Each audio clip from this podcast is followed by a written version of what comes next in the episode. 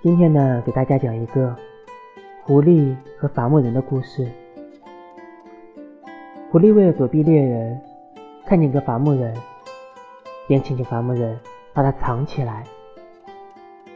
伐木人呢，叫狐狸到他的棚屋里躲藏。过了一会儿，猎人们赶来了，问伐木人有没有看见狐狸从那里走过去。伐木人嘴里说没有看见，同时打手势，表示狐狸藏在那里。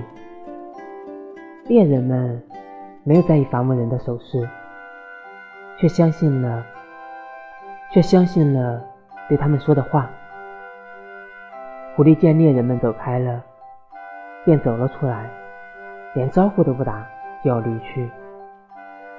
伐木人责备狐狸说。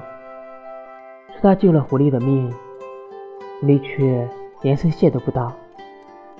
狐狸回答说：“若是你的手势也像你说的那样，我就感谢你了。”